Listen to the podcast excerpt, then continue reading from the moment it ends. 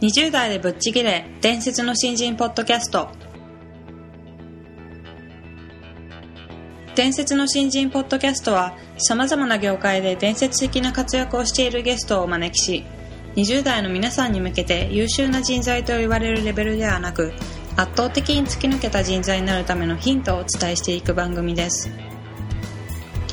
本気の20代に火をつける伝説の新人養成プロジェクトがお送りいたします。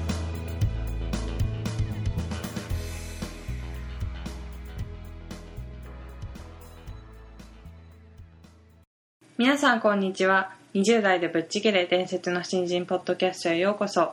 ナビゲーターの戸谷香奈です。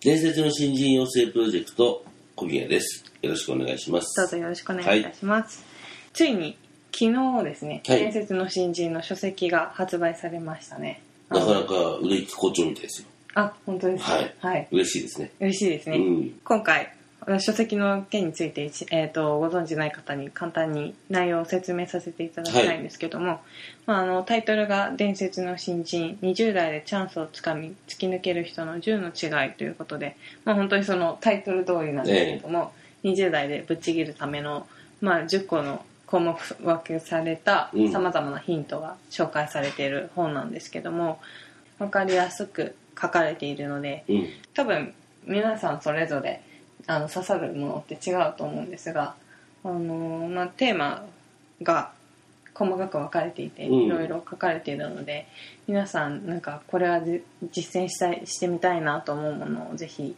読んでどんどん実践していただければなと思いますね。まあ、このポッドキャスト聞いていただいてる人は、はい割とこうなんとなくいろいろあのいろんな方の話聞いてるのと、はい。こうそれが整理されるかもしれないですね。ああそれもあるかもしれない、うん。ということなので、えー、と昨日ついに発売されましたので皆さんぜひ書店に足を運んでいただいて。お願いします。はい、はい。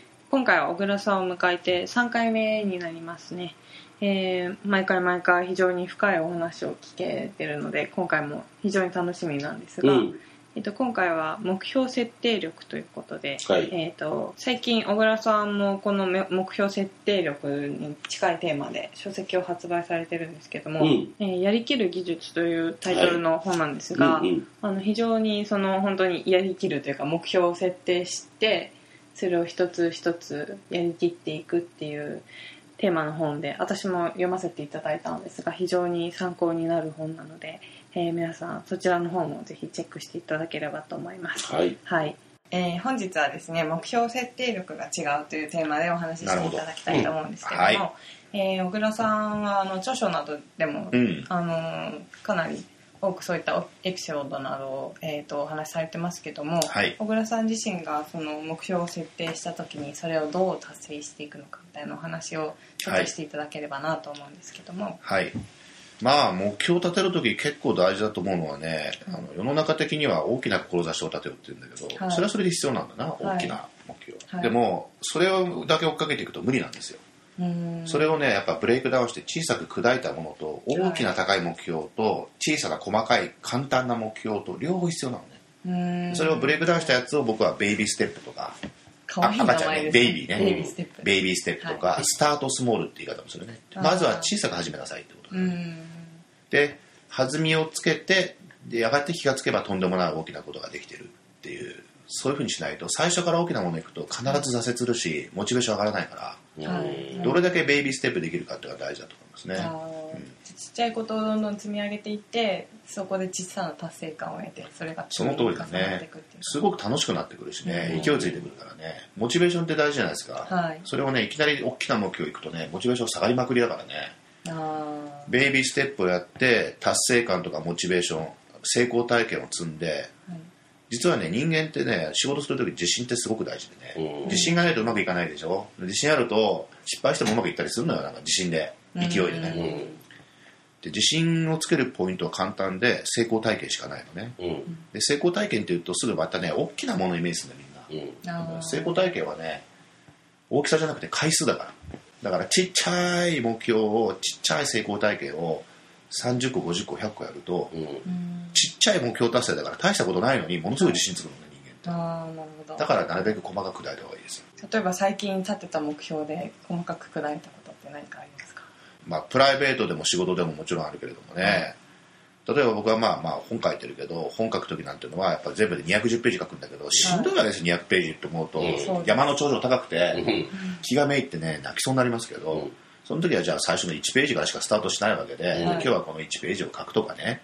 まず目次だけ書くとかね。はい。とにかく砕いてそのスタートをなるべく高くせず低いものにしてやってお俺できるじゃん楽しいじゃんっていうそれをやっぱり意図的に作っていくことがすごく大事でしょうね。うーんなるほど。どっちかというと高いものを目指してしまうがあまり、うんなんかそこの自分とのギャップになんか落ち込んでしまうみたいなことが結構よくありますよ。よくありますうん、でも確かに今のようなちっちゃな目標をまずは立ててそれを達成していくっていう方法の方がいいんだろうなすごく今感じました。両方必要なのね、はい。つまりあのボーリング場に行くとさボーリングしたことあります？あります。向こうにボーリングのピンがあるでしょ、はい。で手前にこうレーンがあってさ、はい。走る時にさちょうどレーンのど真ん中ぐらいに三角形のさこうマークがさいっぱいついてない、こうダイヤモンドみたいなマークが、ますね。はい。あれ多分スパットって言うと思うんだけど、うん。要はねボーリングの上手い人ってピンを見て投げないのよ。うん。そのスパット、うん。真ん中の三角のマークの真ん中あたりとか一個右側でカーブをかけるとかはね、い。はい。つまりボーリングのピンが最終目標大きな目標ね。はい。でそのスパットが baby step なわけよ。うん。ああなるほど。だから最終ゴールであるピンは見る。はい。ピンはもちろんある。大きなゴールはある、でもボールを投げるときはピンを見ずに目先のちっちゃい目標だけを見る。うーん。これが両方がこれがあの成功のポイントだよね。あーなるほど。例えばだよ、はい。読みたい本ってありますか？結構。読みたい本。ああ溜まってますね本棚に。積んだ 積んだ。読む時間なかなか取れないでしょ。そうですね難しい。でしょ？そういう時は本を読もうとするから難しいの。ベイビーステップにすればいいんだよ。どうすればいいと思う？まず本を手に取るそういうことだよ。だから本を読むっていうとああちょっと読めないな難しいな。そうじゃなくて本を開く。はい。で読んでもいいし読まなくてもいい。でも開く、例えば僕は今毎日8キロ走ってるんだけど、はい。最初は走るのがしんどくてで眠い時もあるし冬なんか寒いんですよ。だから外出るのもすごいしんどいでしょ、はい。だから走るっていうともう嫌になっちゃうわけ。うん。でどうしたかというとランニングウェアに着替えて、はい。外に一歩出る。でそのまま帰って寝ていいの。まずはランニングウェアに着替えて外一歩出る。それだけ。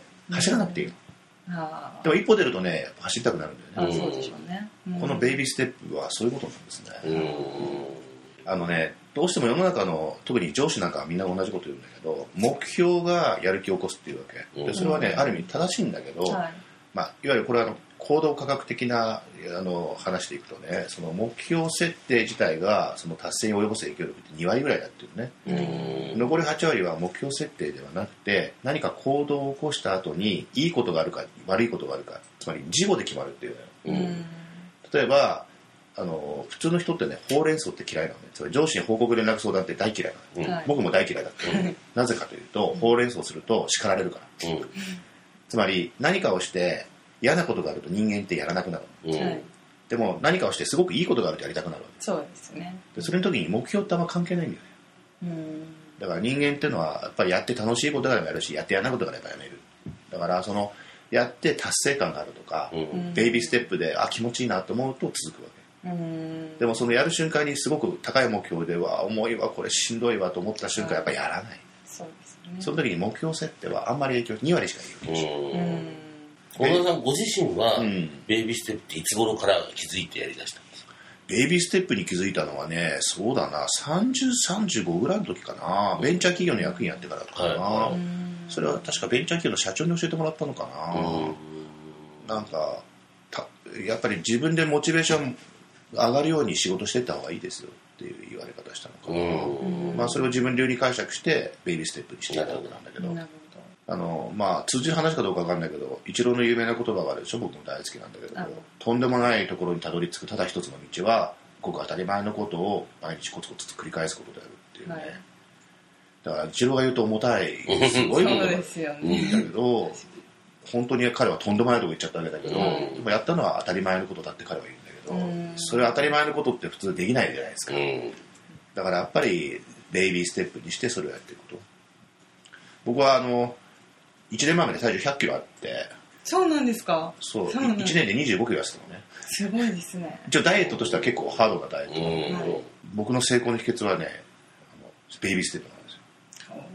ちっちゃいことしかしてない。例えば一番最初にやったのは、はい。確かね揚げ物の衣を半分食べないとかね。うん。あと豚肉や鶏肉の油を外してあの油は食べないとかね、うん。それだけでやってたらはい。体重月で2キロぐらい減ったんだよ。ねええー、みたいな。こんなことで。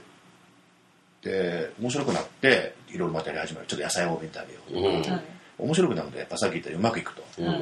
でそうするとまたどんどん体重下がっていくんで。うん。気が付くと1年で25キロ痩せてるね。で普通1年25キロってなかなかない。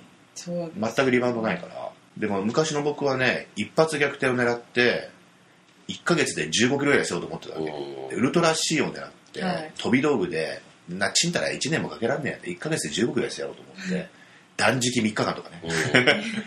一切お米を食べない炭水化物抜きダイエットとか、うん。いわゆる最悪のやり方ですよ。つまり無理無茶をして無理無茶が長続きせずブチギレてドカ食いしてより太るという、うん。それを20年間続けてたんで。そうなんですか。昔はその油を外すなんてなそんなん大したことねえじゃん。そんなことやらず俺は断食で痩せるぜとか思ってた。んですようんはい。だからそれをやめてベイビーステップにしてちっちゃなことを毎日毎日やり続けるってやったら本当にびっくりするぐらい効果が上がったっていう。まあちょっとねダイエットネタであんまり引きになれるかもしれないけうんど仕事も一緒だなと思いますね、うん。人間は面白いもんでねあの人生が分かる頃にはもう死ぬ頃だからね、本当不思議だよ。今みたいな話ってさ2000年前4000年前からね大概のことはね。釈迦だとか孔子だとかねキリストが言ってるわけですよ同じようなこと、でもいまだに誰も分かってないからうね、ん。同じ過ちを2000年3000年繰り返してる、人間って愚かだね。俺も含めて。だから面白いんだと思う。だから人生って面白いんだよ。なるほど。いや、なんか深いところまで行ってしまいました。け ど。いや、非常に、あの、本当に小倉さんのや,、はい。やりきる技術。ああやりあ宣伝してくれてありがとうございます、はい。おすすめしますので。あありがとうございます。皆さんぜひ読んでください。はい読んでください。ありがとうございましたはい、ということで、このベイビーステップっていう考え方、非常に面白いなと思いまして、あの、小倉さんもおっしゃってたように、そのベイビーステップでダイエットに成功したっておっしゃってましたが、名前は可愛いですけど、うん。非常にすごい威力を持ってるのかなとそうですねね。割と一足飛びでやりたくなるからねそうですよね。うん、丸めで取り返せばいいやっていう発想は、はいすごく持ちがちなんですね、僕とかも。はい、私もそうですね。うん、そういう意味では効果的だよね。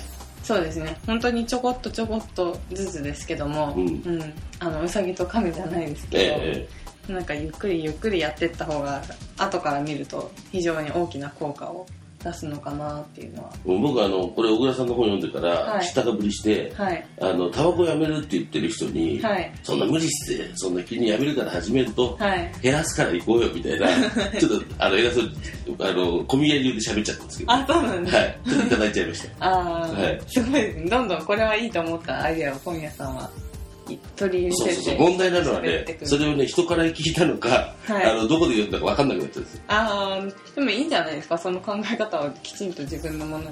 うん、そのうち小倉さんに僕がそれ選ばっちゃったりするかもしれないね。それはちょっとまずいですね。気をつけた方がいいね。そうですね。ということで、まあ、今回は目標設定力ということで、うん非常になんかあの新鮮なお話が聞けたかなと思そうですね、本当に重要なことなんだけど、はいとってもこうやりやすい入り口を教えていただいたというか、はい、そうですね。はいはい。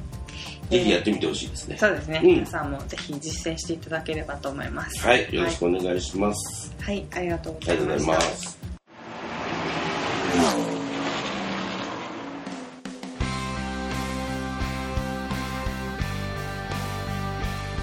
本日のトークはいかがでしたでしょうか？伝説の新人養成プロジェクトのホームページおよびに Facebook ページでは新人時代を誰よりも早く駆け抜けるためのヒントや講座情報など日々更新していますのでぜひ一度ご覧ください。検索キーワードは伝説の新人です。また集英社より出版されている伝説の新人20代でチャンスをつかみ突き抜ける人の10の違いでは20代のうちから身につけておくべき習慣について分かりやすく解説していますぜひ皆さんも突き抜けるための思考や行動習慣を新人時代の今にこそ自分のものにしていってくださいこの番組は伝説の新人養成プロジェクトの提供でお送りしました。